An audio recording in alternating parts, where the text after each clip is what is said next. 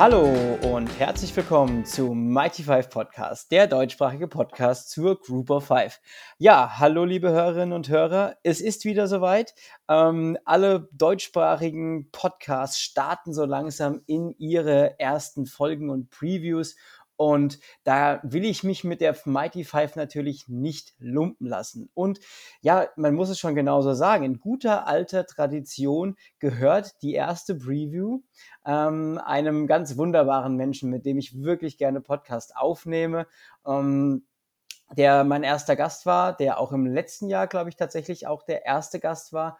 Und diese Tradition wollen wir nicht brechen, dass er mindestens einmal in jeder Saison und in jeder Saisonvorbereitung mein Gast ist. Grüß dich, Yannick.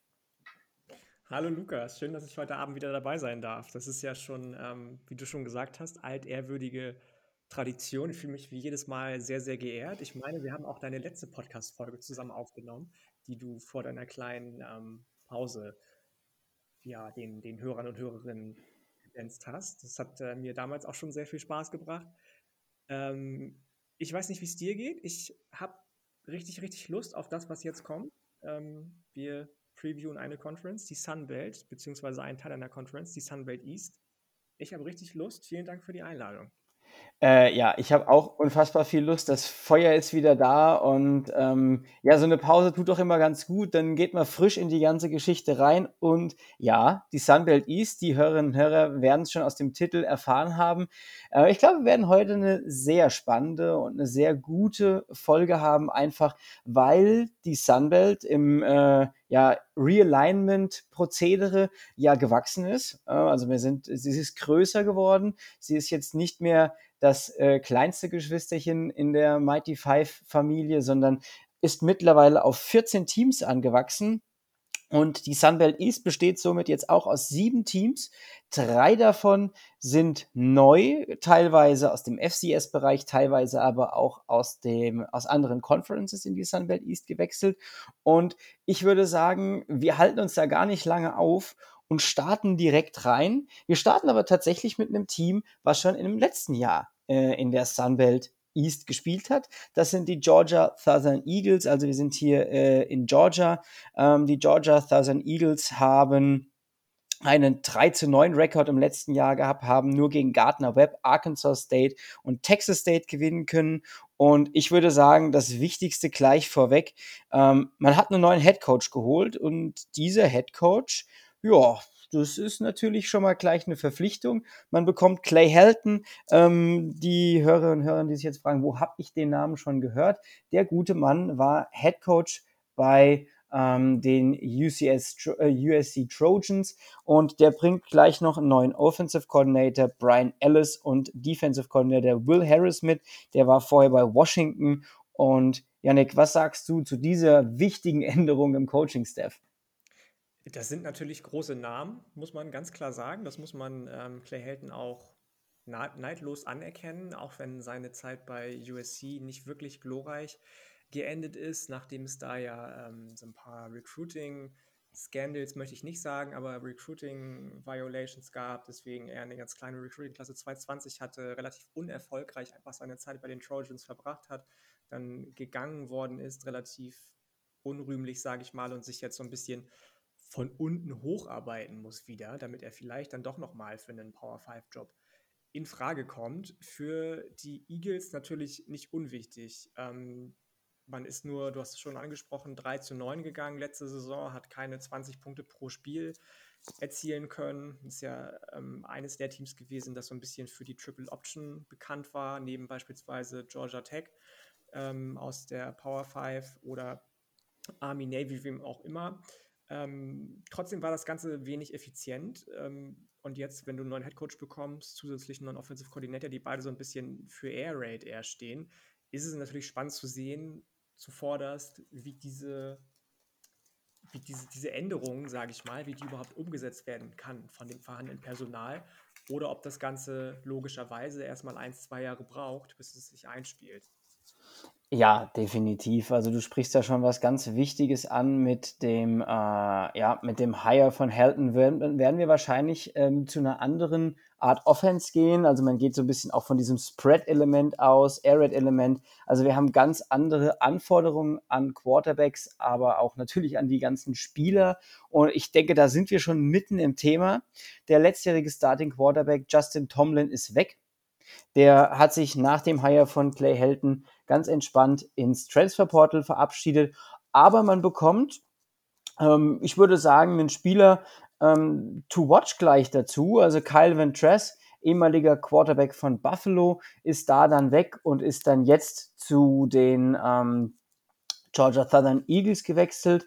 Und ich glaube, hier haben wir schon mal eine wichtige Personalie, also dass man einen Quarterback schon mal hat, der Erfahrung hat, also hat für insgesamt knapp 5000 Yards geworfen. Also der wird ähm, zunächst wahrscheinlich auch erstmal starten.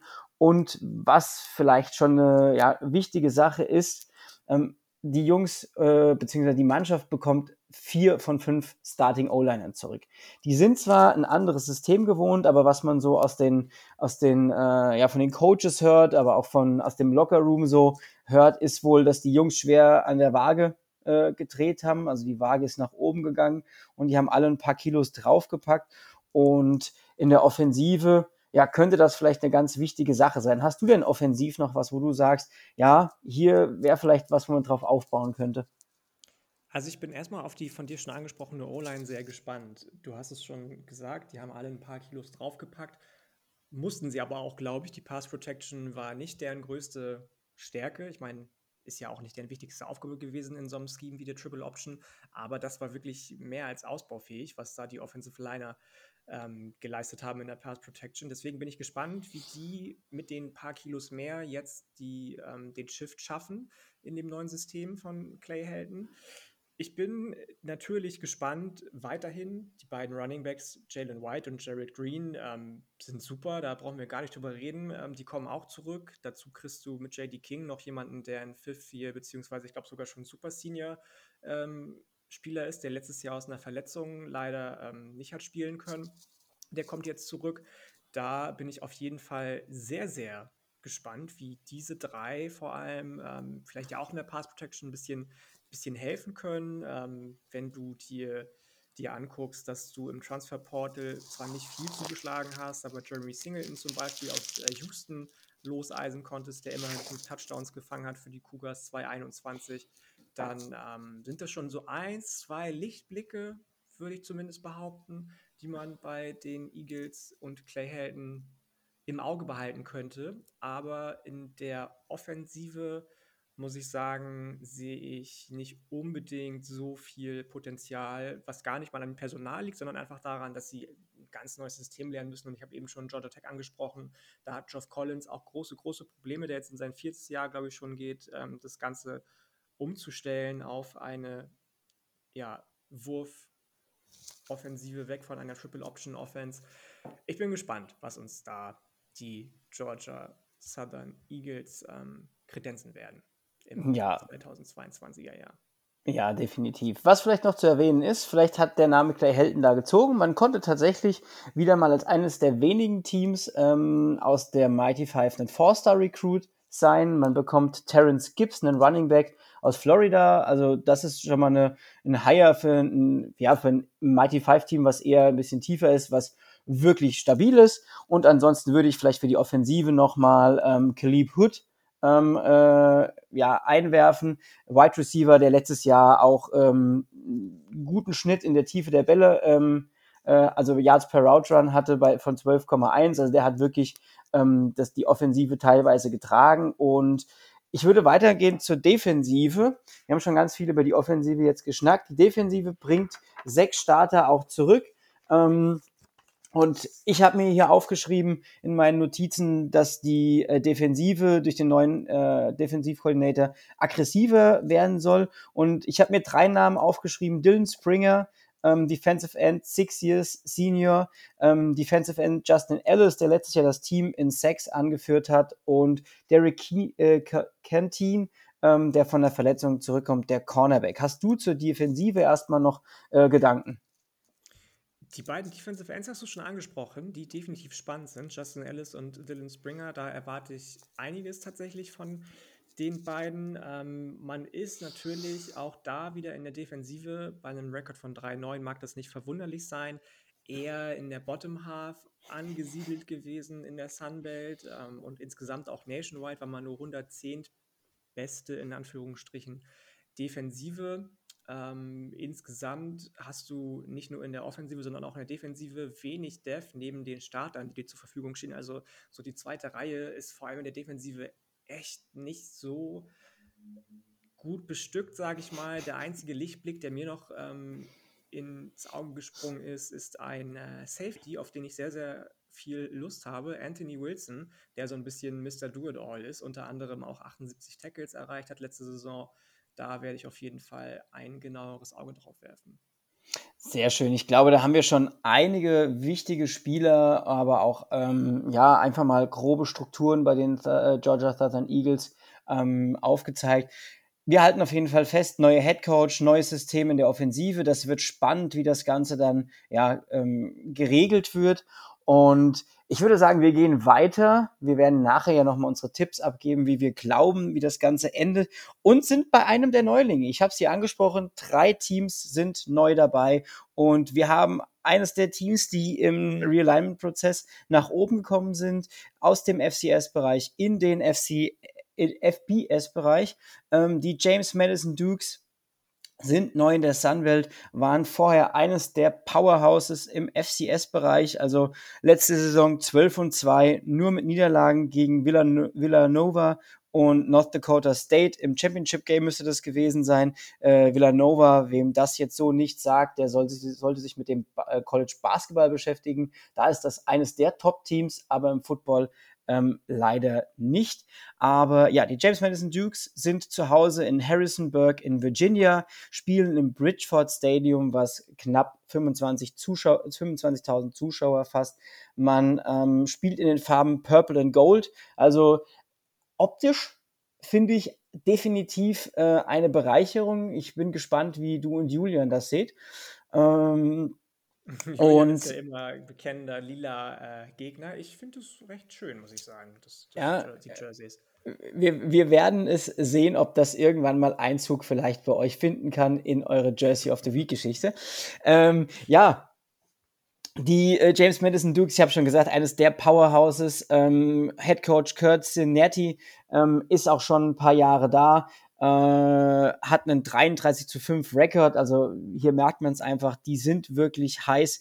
Dann hat man Defensive Coordinator Brian, Brian Haynes und ein gewisser Offensive Coordinator namens Mike Shanahan, dem ein oder anderen NFL-Fan, wird dieser Name geläufig sein. Mike Shanahan ist nichts geringerer wie der Papa von Kyle Shanahan, der aktuelle äh, Head Coach der San Francisco 49ers. Und Mike Shanahan ist auch, habe ich in der Recherche äh, für die Folge rausgefunden, der erfolgreichste Denver Broncos Head Coach der Geschichte. Also ähm, hier natürlich ein großer Name. Ähm, wir wissen, wofür die Shanahans stehen in ihrem offensiven Stil. Und ja, wen wundert es, wenn ich mir hier aufgeschrieben habe, bei wichtige Spieler Running Back Percy, Agi, Obisi und äh, Pit Transfer AJ Davis. Ähm, ja, Yannick, was sagst du zu den James Madison Dukes? Ich bin super gespannt auf die, muss ich sagen. James Madison ja allgemein ein richtiges FCS-Powerhouse immer gewesen. Nicht nur was die sportliche Relevanz anbelangt äh, hat, ähm, sondern auch was die Kohle angeht. Also ein sehr, sehr, sehr, sehr reiches Programm. Eine super, super wohlhabende Universität. Ähm, übrigens das Championship Game 2022 FCS war North Dakota State gegen Montana State. Ähm, also ich, irgendwo anders müssen die Dukes ihre Niederlage sich die zweite noch zugezogen haben. Ähm, Head Coach Kurt Signetti geht in sein fünftes Jahr, hat letzte Saison die Nummer 1 Offense in seiner Conference in der CAA gestellt. Natürlich ist es immer schwer, den Starting Quarterback zu ersetzen, gerade wenn du so jemanden wie Cole Johnson ähm, ja, replacen musst, sage ich mal, der 2021 Conference Player of the Year war. Antoine Wells geht zu South Carolina, Wide Receiver ich bin gespannt. Du bekommst äh, Todd Centeo, Colorado State, einen Five-Year-Veteran-Quarterback dazu und mit Kobe White auch einen Power 5 erfahrenen Starter, Wide Receiver. AJ Davis auch ein Power 5 Transfer. Da muss man dann auch wieder sagen, ne, James Madison kommt aus der FCS und kann gleich mal mehrere Power 5 Transfers ziehen. Das schaffen nicht viele. Ähm, ich bin gespannt, wie du so ein paar andere Spieler noch ersetzen kannst. Diamond Tucker Dorsey zum Beispiel geht ja zu Texas. Dafür bekommst du aber noch einen dritten Power 5 ähm, Transfer, Cornerback Antoine Booth. Ähm, per se liest sich das erstmal so von den reinen, ich sag mal, ähm, von den reinen Voraussetzungen, die die James Madison Dukes haben, deutlich besser als bei vielen anderen Group of Five Teams, die schon lange, lange dabei sind auf diesem Level, auf diesem FBS-Level und schon viele Jahre Erfahrung haben. Ich bin per se erstmal, ohne dass wir bis jetzt über Stärken und Schwächen gesprochen haben, guten Mutes, was so die, das Grundgerüst anbelangt. Und natürlich hast du schon gesagt, wenn man so jemanden wie einen Shanahan in sein Team holen kann, ey, das ist schon mal viel wert, ja. Ja, definitiv. Also äh, du hast ja auch schon einige äh, wichtige Spieler genannt. Ähm, du hast, ähm, wir können ja so ein bisschen springen zwischen, den, zwischen der Offense und der Defense, das ist ja gar kein Problem. Ich würde sagen, was vielleicht noch erwähnbar ist, ähm, dass man sich, äh, ich glaube, den Namen hattest du noch nicht genannt, als Quarterback ähm, noch äh, Todd Centeo reingeholt hat. Oder hattest du den schon genannt? Denn, dann, genau. Entschuldigung, das habe ich dann falsch verstanden. Nee, nee, ähm, wer noch vielleicht wichtig ist bei Quarterback, ist Alonso Barnett III. Ähm, das ist ein äh, Sophomore-Quarterback, der auch im, äh, im, im, Training schon einige First-Team-Raps bekommen hat. Ich denke, den könnte man auch noch mal im äh, Blickpunkt behalten. Die Offensive Line, ähm, da sollte gerade die rechte Seite gut sein. Da bekommst du zwei Starter zurück. Mhm. Und wen ich vielleicht nochmal erwähnen würde, äh, wäre Marshall Transfer Jamar Edwards, ähm, der ja auch schon viel Erfahrung hat und der Defensive definitiv gut tun könnte. Und ich glaube, auf den sollte man auch ein Auge haben. Und ansonsten gehe ich da komplett mit dir. Wenn du sagst, die James Madison Dukes haben ein gutes Grundgerüst, was Stärken und Schwächen angeht. Ich glaube, ähm, ja, man muss einfach durch den Verlust von Cole Johnson sagen, Quarterback ist da erstmal ein gewisses Maß an Schwäche. Also wenn du deinen Starting Quarterback, der dich letztes Jahr zu so vielen Siegen geführt hat, verlierst, ist es einfach immer erstmal eine, eine, eine Schwächung fürs Team. Aber ich glaube, der erfahrene Coaching-Staff kann da ganz, ganz viel auffangen. Ähm, widerspreche mir, wenn ich das anders sehe.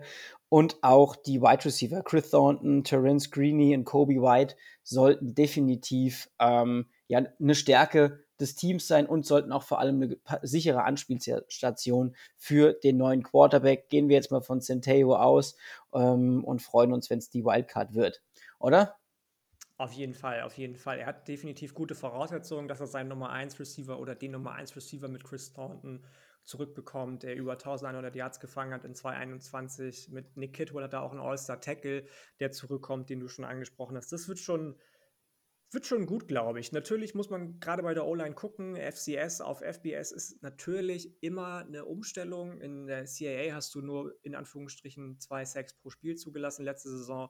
Die werden wahrscheinlich ein paar Mal öfter auf den Sack bekommen jetzt in der FBS, ein Level höher.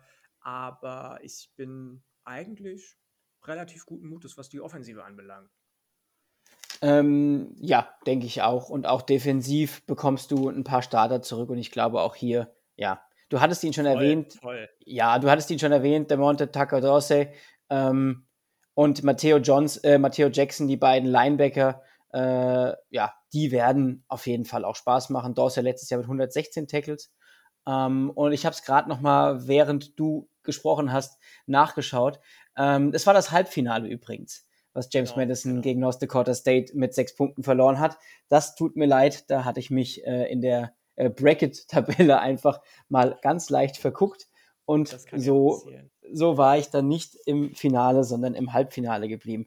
Ja, also James Madison könnte definitiv eine spannende Uni werden und ich sag's mal so, für die eine oder, ein oder andere Überraschung. Und äh, ich denke, da wirst du mir so zustimmen, oder? Da stimme ich dir auf jeden Fall zu. Also ich bin, ähm, wir haben ja auch gesagt, wir sprechen über Player to Watch. Isaac Ukwu von James Madison, Pass Rusher, definitiv auch jemand, den man im Auge behalten sollte. 16,5 Sacks letzte Saison, beziehungsweise Tackle for Loss. Ähm, und ich meine 11 Sacks. Sam Kidd in der Secondary auch spannend. Ähm, ich würde mich doch sehr wundern, wenn sie die Saison, die kommt, am, auf dem letzten Platz in der Division beenden würden. Ja, wir werden ja nachher nochmal unsere Abschlusstabelle tippen. so, und ich würde sagen, wir gehen weiter. Ähm, du hast unsere Hörerinnen und Hörer jetzt nochmal mit ein paar Namen für die Defense in die äh, nächste Uni geschickt. Und wieder ein neuer Member. Wir sind bei den Old Dominion Monarchs.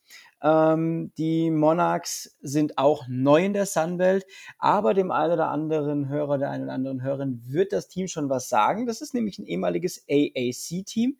Die sind äh, aber dann 2020 im ersten Corona-Jahr geopt-outet, haben dann im Endeffekt, glaube ich, nur ein Spiel gemacht ganz zum Schluss, waren da aber schon auf dem Weg als Independent-Team, haben dann 2021 Independent auch gespielt, also da waren sie offiziell ein Jahr Independent und sind dann jetzt zur neuen Saison in die Sunwelt gewechselt, also hier auch ein Hire für die Sunwelt. Da hat man ein ehemaliges Team aus der AAC geholt.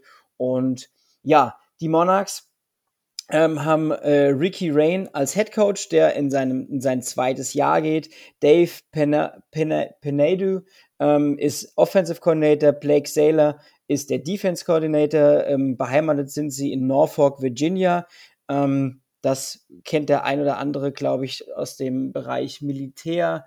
Ähm, wer, ich glaube, Navy CRS oder sowas schaut, ich glaube, da ist Norfolk, Virginia immer mit dabei, aber Virginia auch allgemein der Bundesstaat. Mal wieder so ein kleiner Ausflug in die, ähm, in die äh, Serienwelt. Sie spielen im Ballard Stadium, das knapp 23.000 Zuschauer fasst. Ähm, ja, was sind denn so deine ersten Gedanken zu dieser Mannschaft, zu den äh, Old Dominion Monarchs?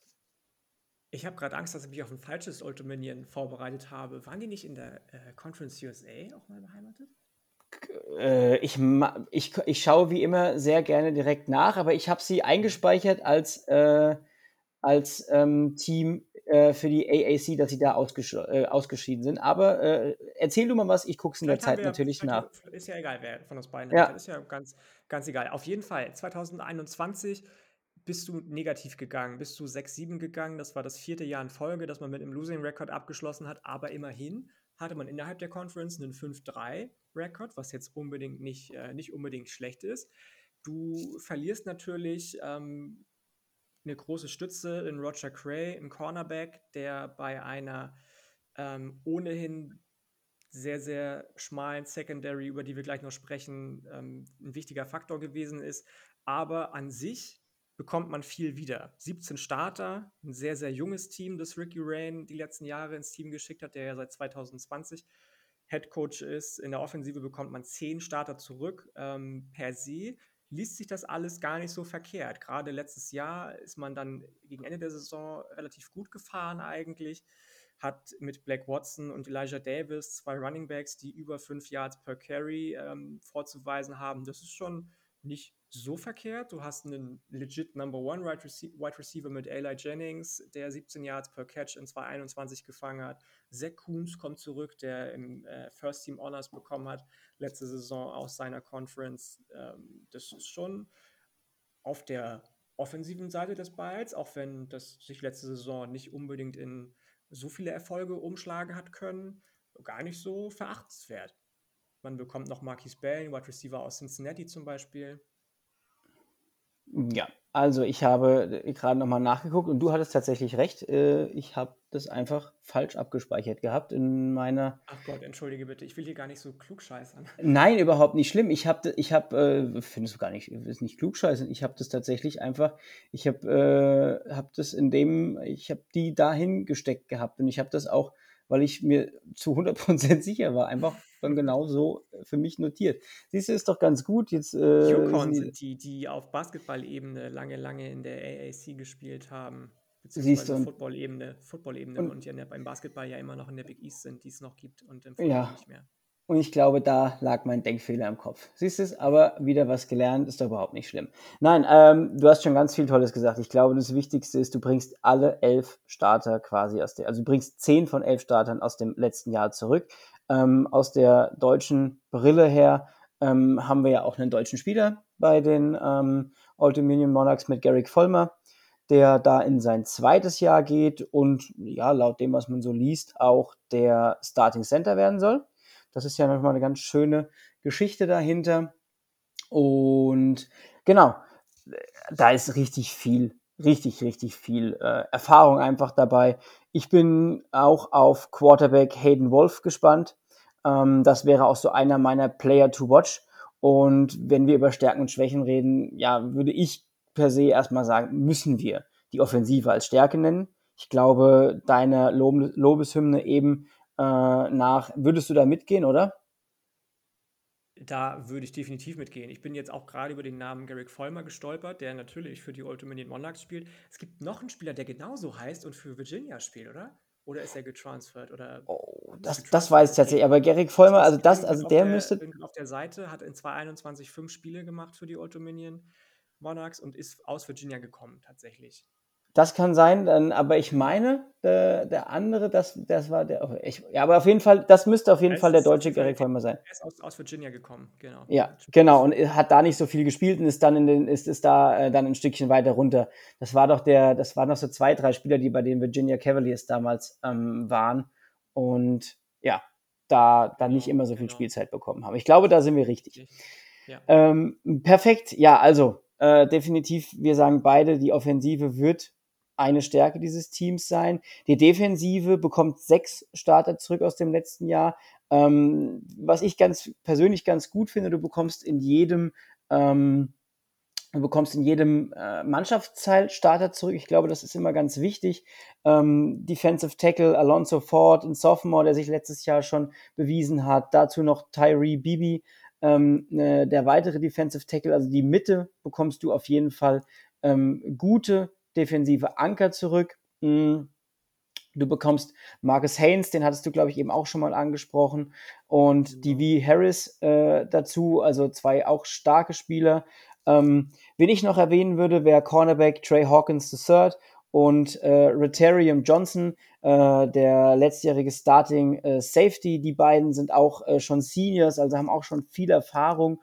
Und ja, ich glaube, das sind auch Spieler, die ja wo sich die, Monarch, äh, wo sich die Monarchs darauf verlassen können, was die, ähm, was ihre Defensive angeht und die denen wahrscheinlich auch in der Sunbelt sehr viel helfen werden und so am Ende ja auch ein spannendes Team irgendwo. Für mich, was meiner Meinung nach die größere Stärke in der Offense hat, einfach durch die viele Erfahrung, die zurückkommt und die Defense so ein bisschen Wildcard, aber ich glaube auch da ähm, ja, man hat ja letztes Jahr schon gegen viele Conference USA Teams gespielt in Teilen und auch gegen Mac-Teams und konnte da ja auch das ein oder andere Spiel für sich gestalten und glaube wirklich, dass das äh, ja auch eine spannende Truppe werden kann.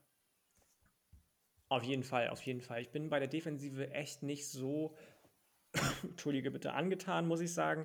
Mit Tyree Bibi und Alonso Ford bekommst du natürlich die beiden besten Defensive Tackle zurück. Das ist schon mal ein schöner Anchorstone im wahrsten Sinne des Wortes. Ähm, die Cornerbacks habe ich eben schon angesprochen, das muss echt besser werden. Insgesamt nur sieben Interceptions im letzten Jahr abgefangen. Ähm, ein Spieler, auf den ich ganz besonders Augenmerk legen werde, ist Amori Morrison, ähm, der letztes Jahr in seinem Freshman, in seiner Freshman-Campaign dreieinhalb Sacks, fünf Tackles for Loss und fünf Quarterback-Pressures zustande gebracht hat. Ähm, da versprechen sich einige aus dem Umfeld der Monarchs viel von und nochmal eine deutliche Steigerung von ihm. Ansonsten bin ich mir fast sicher, dass wir die Monarchs eher, ohne jetzt zu viel auf die ähm, auf das Ranking gleich zurückgreifen zu wollen, eher in der unteren Hälfte der Division wiedersehen werden. Ja, perfekt. Ähm, ja, wir werden es ja nachher sehen, wie das Ganze ausgeht. So, Janik, ich muss mal ganz kurz nach der Kleinen gucken. Ähm, ich mache kurz ja, Pause, ich bin gleich wieder da, ja? Kein Ding, alles gut. Ja, also, ja, das nächste Team steht an und das nächste Team, ähm, was neu in der Sunbelt ist und um im Conference USA-Style zu bleiben, jetzt wo wir herausgefunden haben, dass äh, auch die Monarchs in der Conference USA gespielt haben, bleiben wir in der Conference USA und holen Marshall, die Thundering Herd, äh, zurück äh, ins Boot, beziehungsweise nein, sind neu in der Sunbelt. Marshall kommt aus der Conference USA, hat da vor zwei Jahren ähm, eine sehr gute Rolle gespielt. Im letzten Jahr war es dann nicht mehr ganz so stark. Also man hat nur noch sieben Spiele gewonnen, dabei sechs verloren. Man hat natürlich auch gegen das ein oder andere gute Team äh, in Bowls beziehungsweise äh, auch in der äh, in der normalen Season gespielt, aber ja East Carolina, App State im letzten Jahr verloren. Man hat gegen Middle Tennessee verloren. Das ist wahrscheinlich noch so eine der schmerzhafteren Niederlagen gegen UAB, gegen Western Kentucky und gegen Louisiana kann man dann am Ende äh, verlieren. So kommen sie am Ende auf ein 7-6-Ranking. Man hat im Bowl gestanden. Ich denke, das muss man trotzdem festhalten. Das ist zwar in den letzten Jahren immer einfacher geworden, aber ja, Marshall geht ich würde schon fast sagen, ein Regal höher aus der Conference USA in die neue, größere Sunwelt, die auch mittlerweile wirklich tolle Mannschaften hat. Und ich würde erstmal sagen, sie sind eine Bereicherung.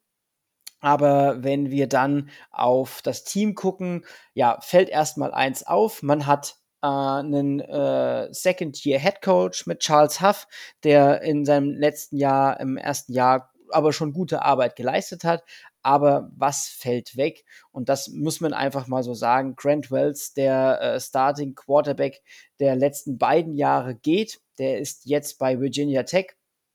Dafür hat man sich Henry Colombi ähm, von Texas Tech geholt, der ja definitiv passen wird, ja, weil das tut man bei Texas Tech. Und wir müssen einfach schauen, diese Mannschaft muss ganz, ganz viele Starter ersetzen in diesem Jahr. Und das ist für mich so ein bisschen das übergreifende Thema und auch so ein bisschen die Veränderung, die große, weil du musst einfach auf offensiver Seite ähm, acht von elf Startern ersetzen und auf defensiver Seite, ja, auch acht von elf Startern, die im letzten Jahr gestartet haben. Und das ist erstmal eine ganz schöne Hypothek. Ähm, ich habe den Quarterback schon angesprochen, auch auf der, auf der, in der Offensive Line muss man vier von fünf Startern ersetzen. Man wird äh, mit Kendrick Sater, einem Senior Right Tackle, wenigstens einen Anker in der, Offen in der Offensive Line haben. Man hat Corey Gamage, einen Junior Wide Receiver, der auch, ja, ein Anker sein muss, einfach, weil er in diesem, äh, weil er sonst niemand anderen hat, äh, der neue Quarterback, wer auch immer es wird. Und ja, das äh, wäre für mich erstmal der große Überpunkt über die Offense. Und ja, das Prunkstück, ich hoffe, da nehme ich dir jetzt nichts weg, Yannick, muss natürlich in der Offensive Running Back Rashan Ely sein, Rasheen Ely sein, Sophomore, der letztes Jahr äh, für 1401 Yard gerusht ist, plus 23 Touchdowns. Also das war wirklich eine Wahnsinnsleistung und hat damit zu den besten Running Backs im ganzen College Football gezählt. Und im offensiven Bereich müssen die äh, Marshall Thundering Herd auf diesen Spieler definitiv ihr Team aufbauen und hoffen, dass der sie irgendwo ein bisschen trägt. Was sagst du zu Offense und zu Marshall allgemein? Auf jeden Fall, auf jeden Fall. Du hast schon viel Richtiges und viel Schönes gesagt. Das ist natürlich jetzt eine brutale Aufgabe für Charles Huff, der letztes Jahr in seinem ersten Jahr so ein bisschen eine Transition natürlich durchlaufen ist mit Marshall, mit den Thundering Herd, der ein neues Staff installiert hat, der sein neues System installiert hat, was man auch im Spiel von Grant Wells gesehen hat, der in seinem Freshman hier wirklich grandios mir persönlich gefallen hat. Letzte Saison dann aber doch die ein oder andere, ähm, sage ich mal, ja, Sophomore-Slump, Ungenauigkeit mit reingebracht hat. Du hast dreimal noch sehr spät verloren, unter anderem auch gegen die jetzigen Conference Affiliates Louisiana und Appalachian State, was natürlich bitter ist. Ähm, Gerade Appalachian State, die ja Rivalen aus alten Tagen der Southern Conference sind.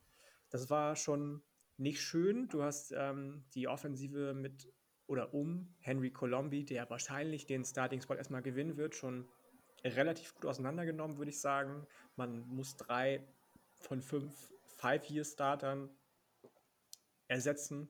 Das ist auch schon mal ungewöhnlich, finde ich, dass das eine Offensive Line überhaupt so lange zusammenbleibt in dem, dem äh, Konstrukt. Du hast auch einen neuen Offensive Coordinator dazu noch mit Clint Trickett.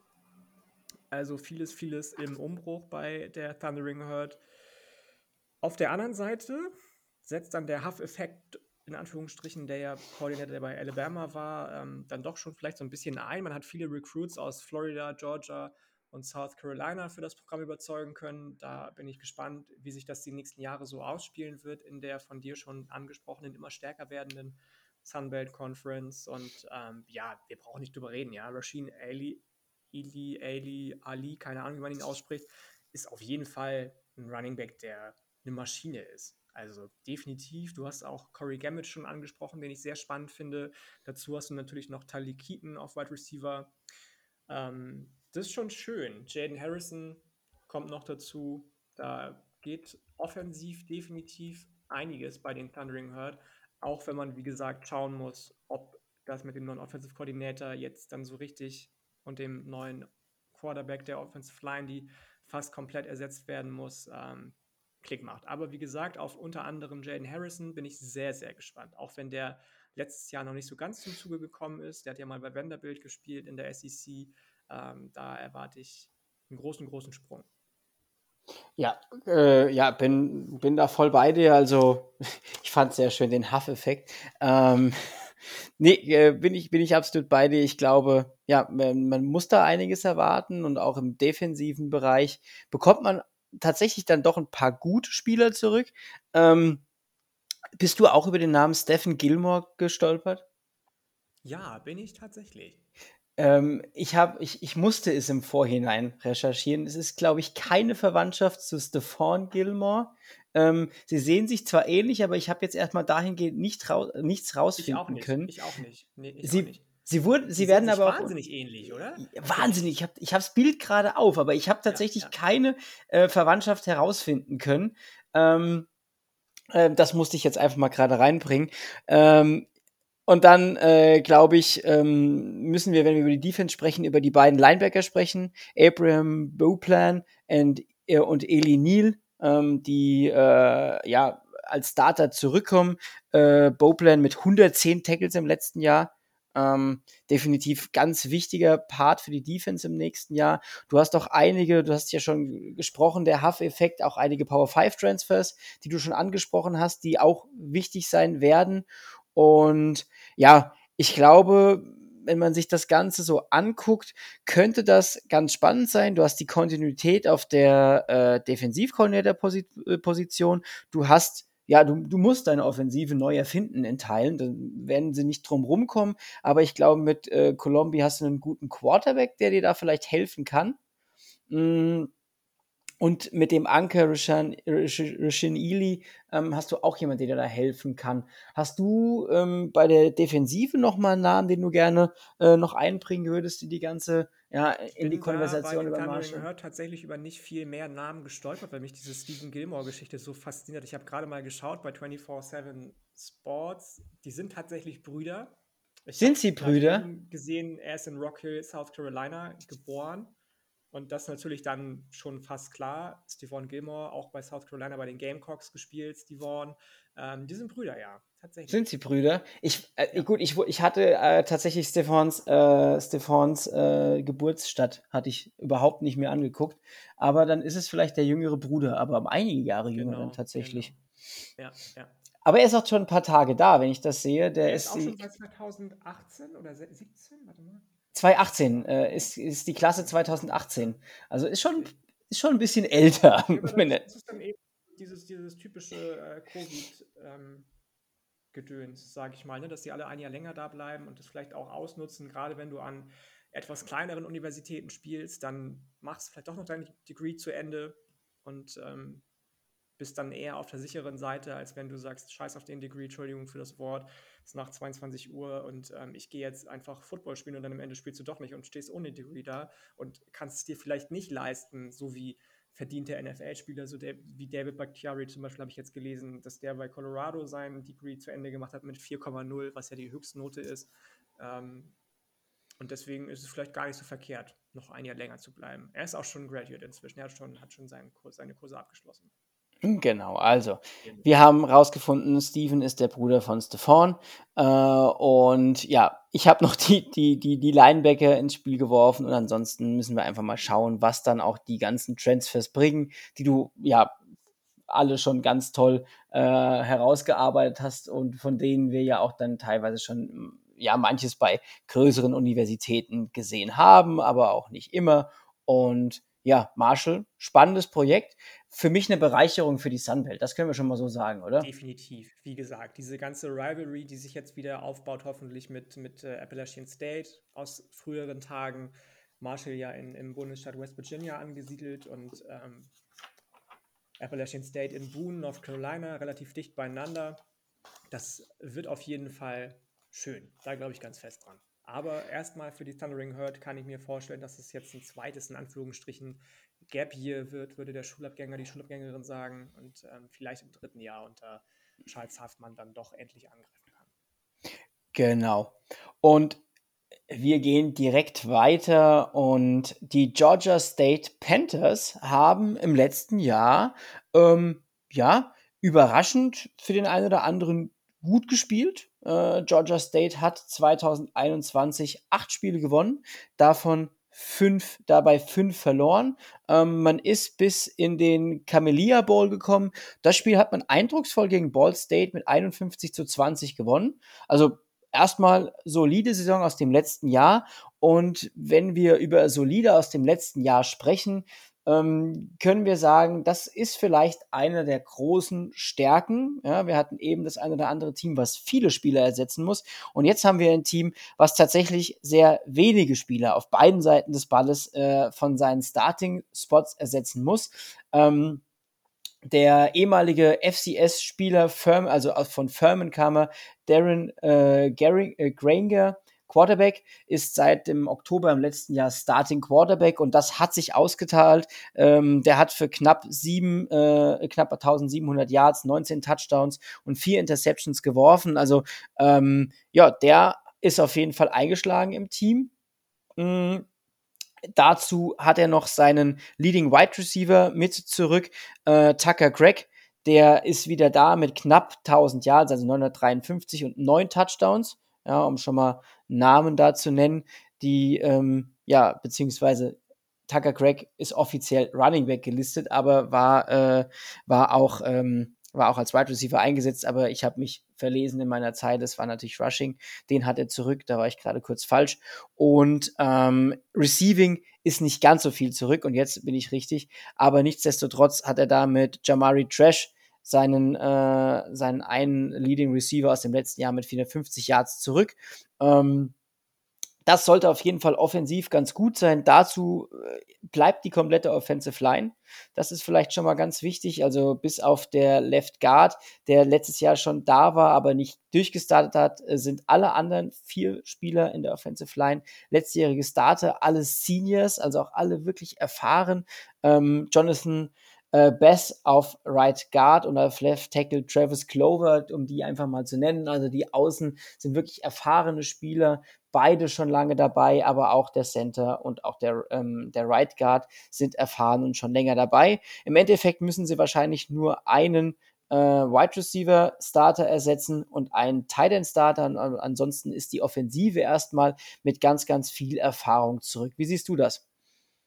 Ist natürlich eine Wahnsinns-Saison erstmal, aus der Georgia State kommt. Ich meine, letztes Jahr hast du die Sunbelt East mit Julian ähm, gepreviewt. Kann das sein? Ja, ich glaube schon. Und ich glaube, er war von den Panthers sehr angetan. Ja. Ähm, in eurer Vorschau. Hat sich dann in den sieben der letzten acht Spiele bewahrheitet. Bowl Game war eine dominante Performance gegen Ball State, hast du auch schon angesprochen im Camellia Bowl. Das Run Game war wahnsinnig, wahnsinnig stark. Die Defensive Genauso 36 Sacks und 92 Tackle for Loss, beides Schulrekord. Also das kann sich schon sehen lassen. Auch bei den Georgia State Panthers, du hast ihn schon angesprochen, den ehemaligen Left Guard, treibt sich jemand rum, der oder trieb sich jemand rum, der den Namen Gilmore trägt. Schmarius Gilmore, das ist eben der Left Guard, der geht. Der ist aber nicht verwandt mit den beiden. Das habe ich eben auch noch mal schnell nachgeschaut. Ähm, die Recruiting Class ist ein bisschen mau finde ich. Also man hat allgemein nur zwei Transfers reingeholt, was ja in den heutigen Zeiten schon wenig ist. Und am National Signing Day an sich im Februar kein einziges Signing mehr vermelden können. Aber vielleicht brauchst du das auch gar nicht, weil du hast es schon gesagt, 15 Starter kommen zurück, du bekommst Darren Granger zurück, der sehr, sehr wichtig für den Aufschwung letzte Saison gewesen ist. Solider Arm, sehr gut als Runner, der muss ein bisschen mehr flashy werden vielleicht hat letzte Saison nur 126 Yards durch die Luft ähm, geworfen, beziehungsweise pro Spiel beigetragen. Tucker Gregg hast du schon gesagt. Ich finde fast noch spannender seinen Partner, Jamais Williams. Den mag ich sehr. Der ist so ein bisschen der kleinere, kompaktere von den beiden. Beide mit neun Touchdowns in 2021. Vielleicht ein bisschen zu alt inzwischen. Aubrey Payne, Tight End, der das siebte Jahr auf Eligibility bekommt. Da bin ich gespannt, inwieweit der noch ähm, auf College-Level mithalten kann oder eben alles dominiert. Im Gegenteil. Ähm, we will see. Und ähm, ja, wir werden sehen, was die Offensive der Panthers, wozu die imstande sind. Ich bin auf den Quarterback gespannt, wie gesagt, ob der ein bisschen mehr mit dem Ball in der Hand machen kann in der kommenden Saison. Aber an sich ist auf jeden Fall offensiv wieder zu rechnen mit den Panthers. Ja, definitiv. Du hast da ja auch nochmal äh, wichtige Spieler angesprochen. Ich glaube auch Jameis Williams. Hatte ich mir auch tatsächlich nochmal irgendwie, hatte ich den durch Zufall nochmal entdeckt und auch nochmal kurz reinguckt. Fand ich auch sehr spannend. Ja, Aubrey Payne. Also sieben Jahre ist natürlich echt schon extrem. Ähm, aber gut, wenn da dann ein Academical Redshirt und Covid und was weiß ich nicht alles noch mit drin ist, dann ist das halt einfach so. Wir gehen jetzt mal davon aus, dass er nicht mehr unbedingt das Ziel hat, in die NFL zu kommen. Mit sieben Jahren College auf dem Buckel wird das auch, glaube ich, sehr schwierig. Ähm, dann gucken wir mal die Defensive und auch hier würde ich das Ganze unter das Thema Erfahrung stellen. Du bringst nämlich sieben Starter zurück und ja, man muss es einfach sagen, das war letztes Jahr äh, eine Defense, die hat äh, ja Big Plays und wirkliche äh, Game Changer Plays im Backfield gemacht. Äh, Schulrekord 36-6. 92 Tackles for Loss und 21 Turnover geforst. Also das war wirklich eine Big Play Defense. Und wen wir da nennen müssen, sind einfach die Linebacker, also die Panthers spielen ein 3-4-Scheme und die beiden Linebacker, beziehungsweise die drei Linebacker, Jacory, äh, Crawford, Blake Carroll und Jordan Venezuela, ähm, die waren letztes Jahr unfassbar stark und die sind alle drei zurück. Ja, also von deinen vier Starting Linebackern aus dem letzten Jahr kommen drei zurück und drei von denen waren wirklich disruptive Players. Also äh, Blake Carroll 11,5 Tackles for Loss, Venezuela 8 Tackles for Loss und 97 Tackles, war damit Tackle-Leader im ganzen Team. Ähm, ja, dazu noch Junior Jamil Muhammad, ähm, der nicht gestartet ist, aber auch schon für seine, äh, für seine Nicht-Starts trotzdem noch äh, 6-6 äh, und einen Fumble Return Touchdown reingepackt hat. Also hier kommt richtig Erfahrung weg. Äh, Erfahrung zurück und dazu noch kommt dein Star Safety Intavius Lane zurück, der letztes Jahr als Safety fünf Interceptions gefangen hat.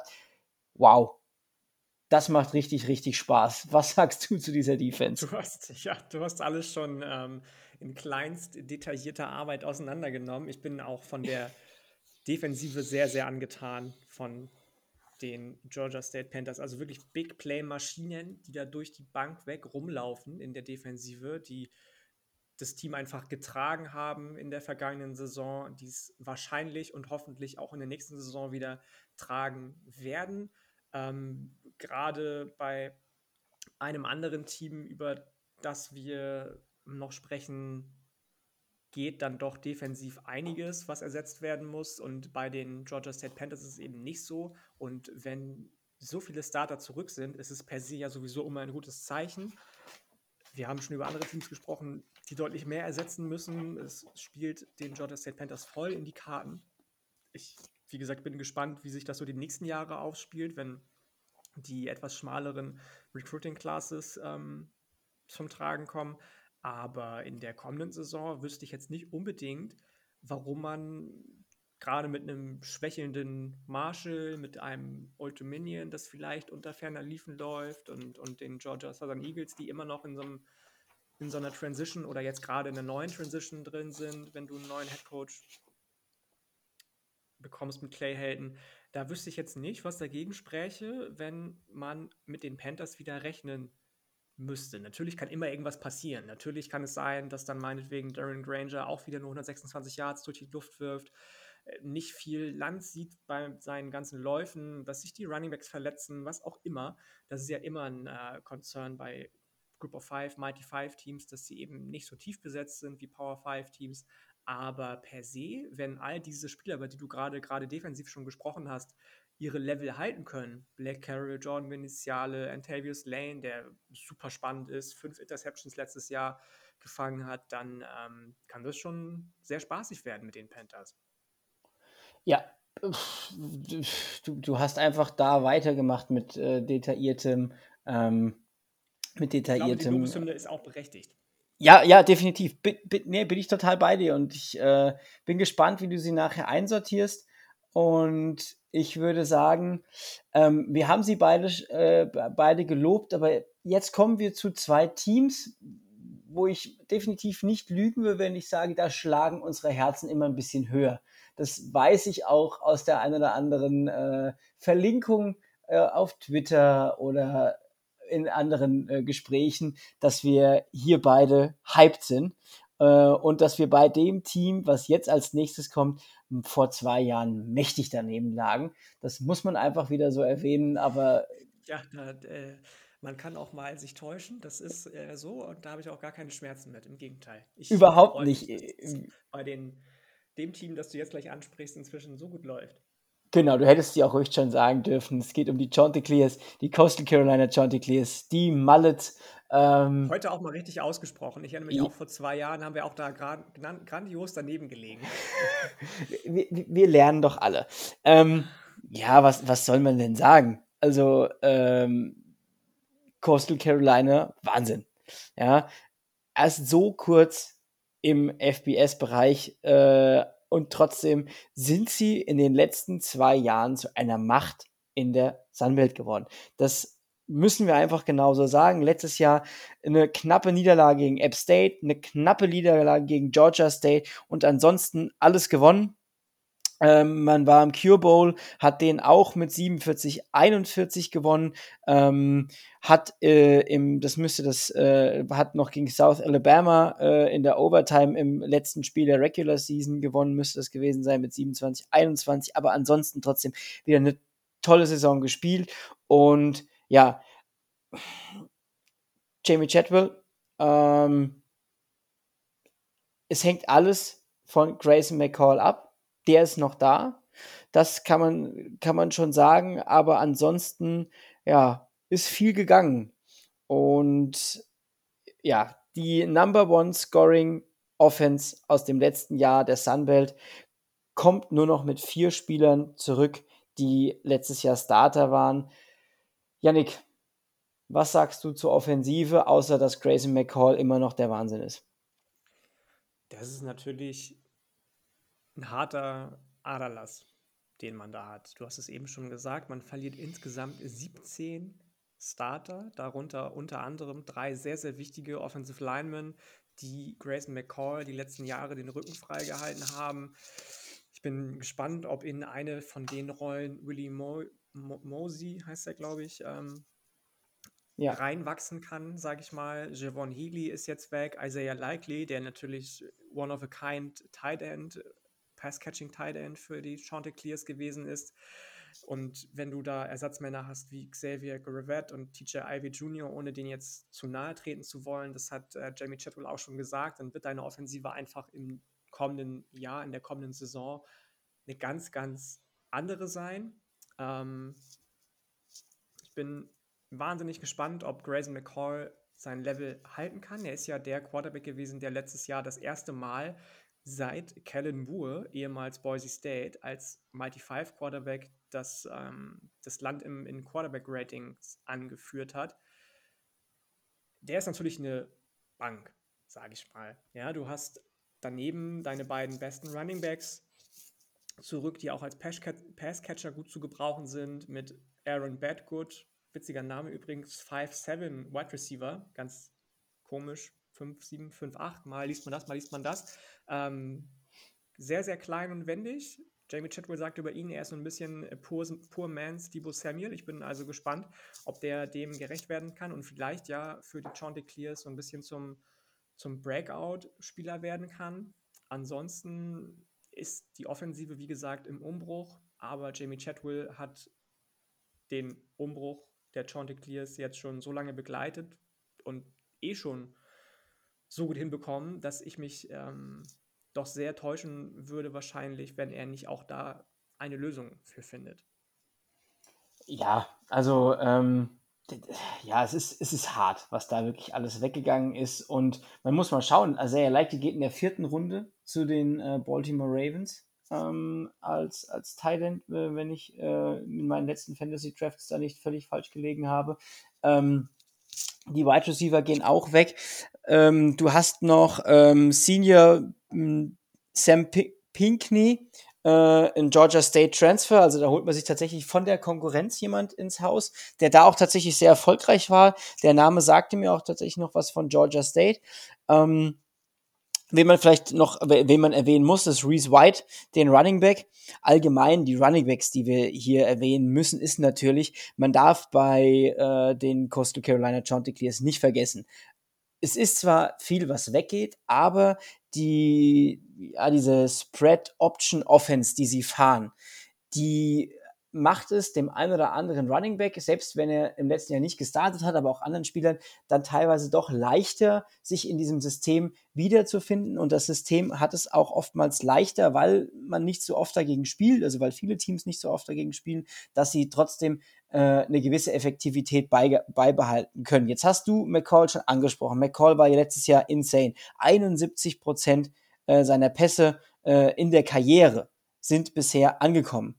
Ja, das muss man sich einfach mal überlegen. Also der, der, äh, der, und der, dabei hat er über 5000 Yards geworfen mit 54 Touchdowns und nur 6 Interceptions. Also wahnsinnige Zahlen. Mit dem steht und fällt alles. Du hast schon wichtige Spieler angesprochen, auch wichtige Offensive Liner angesprochen, die, ähm, ja, die einfach hoffentlich in ihre neuen Aufgaben wachsen, die in dieser Mannschaft, ähm, ja, hoffentlich auch dann weiter arbeiten können.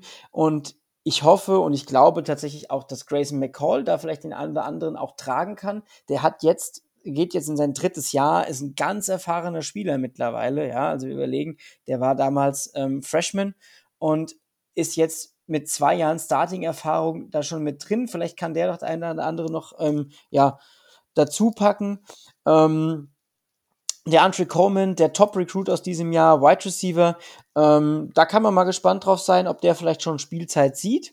Und da würde ich sagen, sind wir erstmal mit der, ja, mit der Offensive soweit durch. Was sagst du zur Defensive? Hier sind wir noch schlimmer dran, um es mal in Anführungsstrichen zu setzen. Du bekommst nämlich dann doch nur ganze zwei Spieler zurück aus dem letzten Jahr, die gestartet sind. Äh, John Strong, dein Cornerback, John Strong, dein Cornerback und äh, Emmanuel Johnson Jr., äh, nicht Emmanuel Johnson Jr., der ähm, Defensive End, der Junior, der wird wahrscheinlich dieses Jahr starten. Jared Clark, der Senior Defensive, äh, Defensive Tackle, äh, Schrägstrich Nose Tackle, der wieder da ist. Was glaubst du, wer könnte hier sich, ja, anbieten und die, äh, ja, neuen Starter, die weg sind, ersetzen?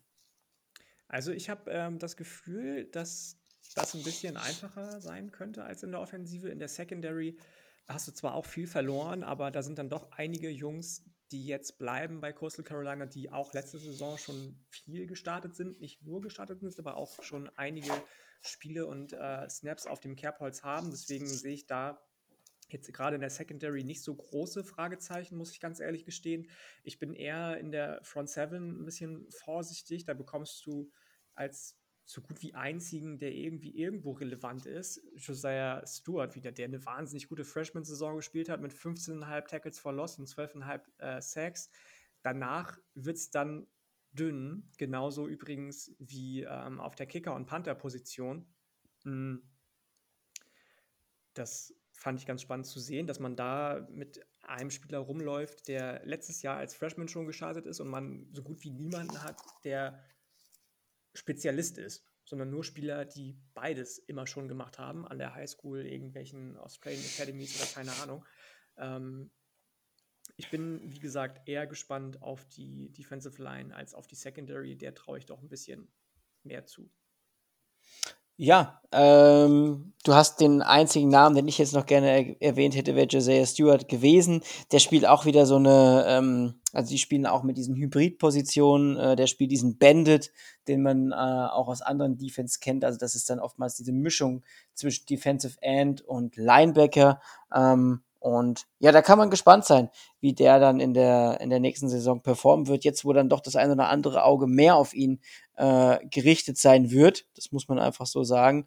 Und ähm, ich bin gespannt, äh, gehe aber mit dir, dass ich sage, das äh, ist vielleicht einfacher zu ersetzen wie in der Offense, weil in der Offense halt einfach unfassbar viele äh, ja, Spieler weggegangen sind. Ähm, ja, die Chanticleers sind nichtsdestotrotz immer noch ein gutes Team, ist vor allem auch ein, äh, ja, ein sehr gut gecoachtes Team. Da muss man einfach auch nochmal Jamie Chadwell ähm, ja, loben, finde ich, für dieses Team, dass der aus einem Team, was ganz frisch aus dem FCS-Bereich kam, so ein tolles FBS-Team gemacht hat. Klar, besonders auch einfach durch ihre durch ihre Art der Offense. Ja, das ist einfach immer was, wenn du so ein, so ein, ähm, ja, so ein Alleinstellungsmerkmal in der Offense hast, was vielen Teams Schwierigkeiten bereitet, weil sie sich dann nur auf dich vorbereiten müssen, weil sie sonst sowas nicht spielen. Ja, diese Spread Option Offense, wie die, die Chanticleers spielen.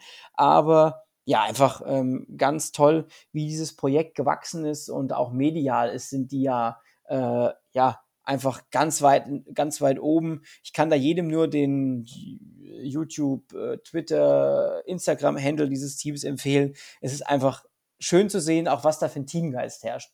Und das äh, ja, muss man einfach mal hervorheben, her hervorheben bei den Chanticleers. Oder siehst du das ähm, irgendwie anders?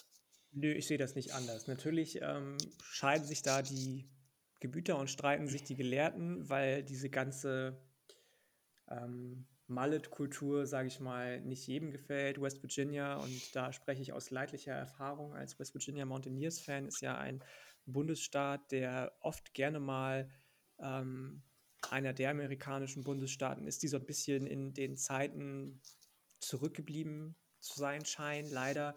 Aber da hat man jetzt noch nichts Negatives von Jamie Chadwell gehört, bis eben diese, bis eben auf diese Mallet-Culture, ähm, was ich jetzt aber nicht unbedingt schlimm finde. Ähm, Im Gegenteil, ich finde es eigentlich immer ganz schön zu sehen. Du hast den YouTube-Kanal schon angesprochen. Instagram sieht man auch immer viel, was die auch so als Teambuilding-Maßnahmen machen. Das ist wirklich, wirklich schön zu beobachten oft und ähm, dementsprechend kann ich dir da nicht widersprechen, sondern im Gegenteil nur, nur zustimmen. Ja, also, ähm, ich also, ich glaube auch, dass das dieses Mallet ist da, glaube ich, auch mehr so ein teaminternes Ding, was die was die Spieler selbst, glaube ich, super witzig finden. Und ich glaube, da hast du einfach recht mit dieser Teambuilding ist da ganz viel ganz viel mit drin.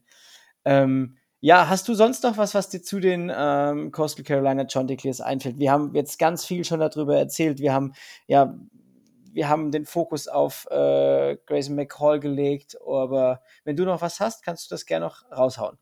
Nee, ich bin, bin soweit durch. Ich bin, wie gesagt, gespannt, wie sie das schaffen, zwei wirklich tragende Säulen auf den Skill-Position-Positionen zu ersetzen, wie sie die Offensive Line Jungs ähm, ja mit einbinden, die dann jetzt irgendwie mal so ein bisschen unter die Räder kommen werden, wahrscheinlich, die, die neuen dann, ob das genauso gut klappt, wie ähm, das vorher geklappt hat.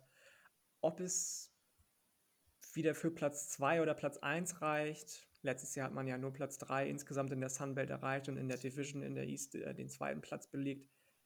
Werden wir gleich in unserem Ranking abschließend sehr schön. Ja, ich äh, würde dann sagen, wir gehen direkt weiter und wir gehen nach Booth, äh, Boone, North Carolina. Und wer den Podcast hört und wer auch mich immer mal so ein bisschen verfolgt, weiß, dass jetzt so ein wenig mein Herz schlägt. Ähm, weil wir reden über die Epstead Mountaineers und er ist einfach ein geiles Team. Ja, müssen wir mal genauso festhalten. Auch hier wieder Impressionen von Booth, North Carolina. Es ist, es sind die Berge, es ist Schnee, da, da ist mein Herz einfach immer da. Und dann haben die letztes Jahr auch noch toll gespielt. Ja, das muss man einfach mal sagen. Die haben letztes Jahr, ähm, also in meiner, in meiner Welt, im Gegensatz zum Jahr davor, was ein bisschen schwieriger war, hat man zehn, äh, zehn Siege geholt bei vier Niederlagen. Ähm, das war dann aber auch äh, Miami.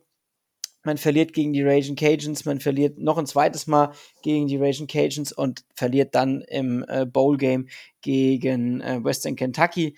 Ähm, wir wissen jetzt, Western Kentucky hat einen NFL-Quarterback rausgebracht, also das kann man auch einfach mal so sagen, ne? mit einem kleinen Augenzwinkern, dass man da gegen einen, äh, gegen einen NFL-Quarterback verloren hat. Nein, ähm, für mich eine große Überraschung im letzten, war, äh, letzten Jahr war Chase Price. Quarterback, den man vor der Saison von Duke geholt hat, der davor Backup von Trevor, Trevor Lawrence bei Clemson war. Ich hoffe, jetzt habe ich nichts fa äh, falsch gemacht.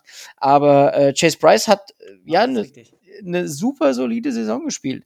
Ja, ähm, 242 angebrachte Bälle, 3337 Yards, 27 Touchdowns, 11, äh, äh, 11 Interceptions. Das ist alles im Rahmen gewesen. Also man hat vor der Saison, und ich glaube, da haben wir zwar uns drüber unterhalten, ähm, gesagt, naja, mal schauen, was Bryce bringt. Ja, weil er einfach noch der, äh, der Spieler war, der bei Duke sich nicht durchsetzen konnte in dem einen Jahr, nicht wirklich überzeugen konnte und davor bei Clemson nicht wirklich durchsetzen konnte. Und er hat geliefert in dem Sinne, dass er mich positiv überrascht hat. Der ist immer noch da. Ähm, ja, gut, was natürlich die äh, Mountaineers immer haben, sind tolle Running Backs. Auch hier kommt Nate Noel als ähm, Starting Running Back aus dem letzten Jahr zurück. Nate Noel mit 1126 Yards, nur vier Touchdowns. Das muss man vielleicht so ein bisschen sagen. Sein äh, kogenialer Partner Cameron Peoples kommt auch zurück. Und dazu haben sie noch, ähm, ja, eine wahnsinnig tolle Truppe, die da so dabei ist. Gerade die zwei würde ich jetzt erstmal nennen und würde dir so ein bisschen das Feld überlassen. Wen hast du denn noch so im Blick für die Appalachian State Mountaineers? Viele, viele, viele Jungs. Du hast äh, die vergangene Saison jetzt schon so ein bisschen auseinander seziert. Das war natürlich mit 10 Siegen eine tolle Saison. Da brauchen wir uns gar nichts vormachen. Aber man hat eben auch viermal verloren, was für die Ansprüche der Appalachian State Mountaineers dann vielleicht doch nicht unbedingt so gut ist, obwohl du das erste Mal seit 2007, damals noch gegen Michigan als FCS-Team, was noch eine viel größere Upset war wahrscheinlich, ein geranktes FBS-Team geschlagen. Du hast wieder die Sunbelt East gewonnen. Für jedes andere Team wäre das wahrscheinlich ein wahnsinniges Erfolgserlebnis gewesen. Die Mountaineers waren ein bisschen enttäuscht. So, klar, du hast das Bowl-Game verloren, das Championship-Game verloren.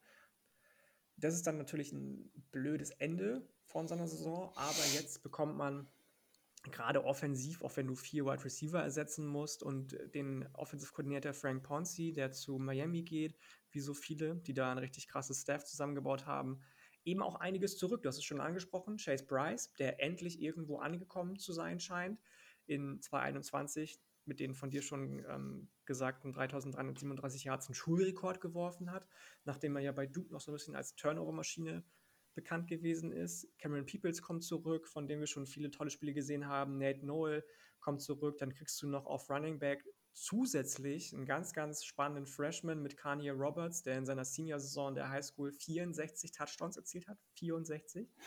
Ja. Ähm, und das auf 6A-Niveau, das muss man auch dazu sagen. 6A ist das zweithöchste Niveau neben, nach 7A. Ähm, das ist schon nicht schlecht, würde ich behaupten. Und ähm, wenn dann noch jemand wie Kevin Barbey Frank Ponzi ersetzt, der nämlich letztes Jahr noch bei, ich weiß gar nicht, ähm, Central Michigan Offensive Coordinator war, unter anderem Lou Nichols zum Nationwide Leading Rusher gemacht hat, sind das ja eigentlich wahnsinnig gute Voraussetzungen für so ein Team wie App State, die immer über das Run-Game so ein bisschen gekommen sind. Ähm, der Wide Receiver-Raum ist ein bisschen dünn, das muss man zugeben. Caden Robinson von UCF haben sie als Transfer geholt, dazu noch ein Transfer von ähm, SMU. Ich bin gespannt, wie sich das Ganze ausgeht, ob man da Chase Bryson gefallen getan hat mit den Transfers, die reinkommen. Von Christian Wells, dem ähm, am produktivsten bleibenden Wide Receiver, hält Kevin Barbey, äh, auf den hält er große Stücke. In der O-Line musst du nur in Anführungsstrichen den Center ersetzen. An sich hört sich das erstmal nicht schlecht an. Ja, definitiv. Gehe ich absolut mit und glaube, die Offensive kann hier auf jeden Fall im nächsten Jahr wieder punkten. Und ich würde sagen, wir machen weiter ähm, mit der Defensive und ja, da muss man dann natürlich den einen oder anderen äh, Spieler ersetzen, was ins Auge fällt. Du musst ähm, fünf deiner Top 6 Tackler ersetzen. Das ist natürlich schon mal eine eher schwierige Sache. Aber mit, äh, mit Trey Cobb und Nick, Nick Hampton bekommt man erfahrene Spieler zurück. Also das so viel kann man im, im Linebacker-Bereich sagen. Ähm, du bekommst ähm, Super Senior Cornerback Steven Jones zurück. Ähm, der hat letztes Jahr fünf Interceptions gefangen und da und, ja und, darf, und dafür tatsächlich sogar drei äh, zum Touchdown zurückgetragen. Ähm, und genau, dann äh, bekommst du als Free Safety noch Ryan Huff zurück, der auch ähm, erfahren ist und auch schon stark gespielt hat. Ähm, der auch super Senior ist, also bekommst ja auch ganz, ganz viel Erfahrung auf der defensiven Seite des Balles zurück. Und wenn man überlegt, man war letztes Jahr die Nummer 4 in der Total Defense der Sunbelt. Ähm, Gerade gegen den Lauf hatte man die Linebacker da. Da fehlen jetzt ein, zwei Spieler in der, äh, in der Defensive Line. Mit bekommt man Nose Tackle Jordan Early zurück, der äh, Senior ist. Der sollte auch noch ein gewisses, äh, ein gewisses Standing in der Defense haben. Also hier auch viel Erfahrung zurück. Und ja, ich bin da auch relativ entspannt, was die ganzen Spieler angeht, weil man tatsächlich viel Senior-Potenzial zurückbekommt. Auf jeden Fall, auf jeden Fall. Ich weiß noch, dass wir uns ähm, letztes Jahr über die sehr, sehr starke Linebacker-Riege der Appalachian State Mountaineers unterhalten haben, du und ich. Die ist jetzt natürlich ein bisschen ausgedünnt. TD Roof zum Beispiel geht nach Oklahoma, um mit seinem Vater zusammen oder unter seinem Vater spielen zu können. Genauso übrigens wie Nate Schuler, der nach Tennessee geht, Quarterback für seinen Papa in Zukunft spielen möchte. Nur zwei Spieler, die outgetransfert sind aus Boone, Appalachian State übrigens. Das spricht auch für ein Programm, würde ich in der aktuellen Zeit sagen. Ja. Gerade wenn es ein ähm, Mighty Five-Programm ist. Dafür hat man dann aber zum Beispiel Andrew Parker von Arkansas, von den Razorbacks sich sichern können, der so ein bisschen der Ersatz für TD Roof werden soll alle anderen Spieler hast du, glaube ich, schon angesprochen. Ich mag Jordan Earl super gerne. Nick Hampton war unfassbar produktiv mit 11 Sacks und 17,5 Tackles for Loss. Der hat All-Conference Honors abgesahnt letzte Saison. Stephen Jones Jr. bringt unfassbar viel Spaß. Ist einer der Gründe dafür gewesen, wahrscheinlich, dass man im siebten Jahr in Folge unter den Top 30 Scoring Defenses des Landes gelandet ist. Auf der anderen Seite hat man auch ähm, relativ schlecht aber abgeschlossen, was die zugelassenen 30 Yards oder mehr Plays betrifft. Also das ist ein bisschen so ein zweischneidiges Schwert, die, die Secondary der, der Appalachian State Mountaineers. Da bin ich gespannt, inwieweit man das in den Griff bekommt in der kommenden Saison. Aber ich bin da guten Mutes, dass der Head Coach das auf jeden Fall hinbekommt. Das ist ja das erste Mal seit Ewigkeiten, dass man da auch auf einer relativ soliden und gleichbleibenden Basis sich bewegt, nachdem ähm, mehrere Head Coaches der, der Appalachian State Mountaineers, Eli Drinkwitz und jetzt muss mir kurz helfen, wie der, wie der Head Coach der Louisville äh, Cardinals heißt, ähm, gegangen sind nach relativ erfolgreichen Zeiten bei den, bei den Mountaineers. Ähm, behält man jetzt das erste Mal seinen Head Coach für mehr als ein Jahr oder zwei Jahre wieder. Das ähm, ist schon mal ein gutes Zeichen. Ich bin definitiv bei den Mountaineers sehr, sehr guten Mutes und bin der festen Überzeugung, jetzt wo wir auch schon am Ende der Preview so ein bisschen angekommen sind, dass die Mountaineers im Championship Game landen werden.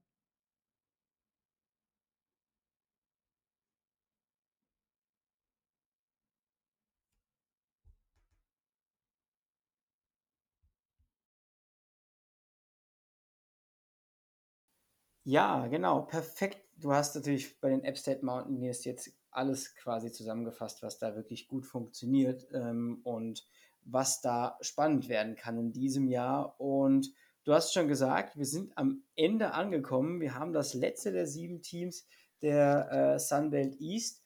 Und ja, es gehört dazu. Wir brauchen ein Ranking am Ende. Und da würde ich dem Gast den Vortritt lassen und dann machen wir es so immer, wenn ich mal Einspruch erhebe, melde ich mich und ansonsten gehen wir einfach mal dein Ranking durch. Wie sagst du, steht am Ende die Teams in der Sunbelt East? Machen wir das Ganze von unten nach oben oder von oben nach unten? Ich würde sagen von unten nach oben. Von unten nach oben. Okay.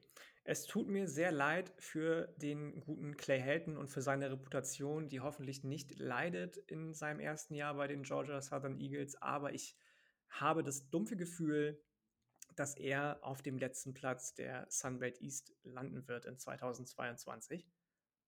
Sticht.